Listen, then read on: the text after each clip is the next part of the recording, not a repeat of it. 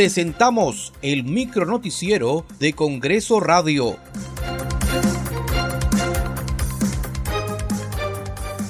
¿Cómo están? Les saluda Danitza Palomino. Hoy es martes 27 de septiembre del 2022. Estas son las principales noticias del Parlamento Nacional. En el segundo día de la semana de representación, los parlamentarios de las distintas bancadas siguen cumpliendo con sus actividades en Lima y en el interior del país.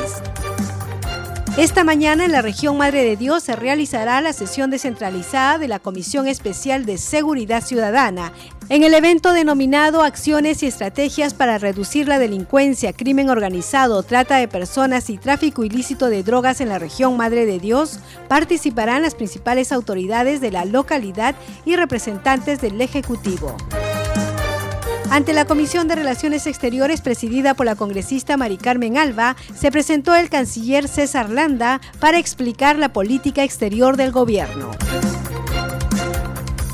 En el marco de las actividades por el Día Mundial del Turismo, la Comisión de Comercio Exterior y Turismo organizó la conferencia Repensar el Turismo. Escuchemos al congresista Edgar Tello, presidente de esta comisión.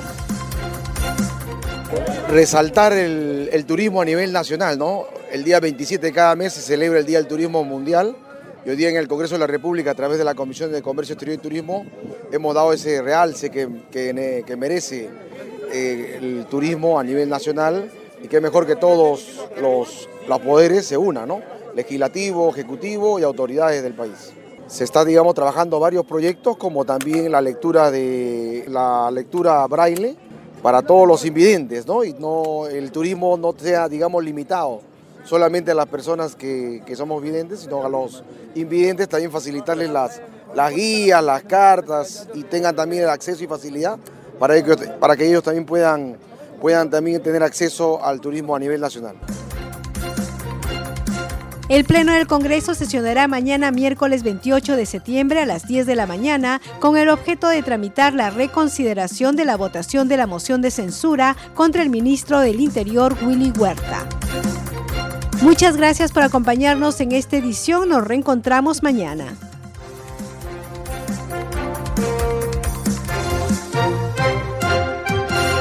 Hasta aquí el micro noticiero de Congreso Radio, una producción de la Oficina de Comunicaciones del Congreso de la República.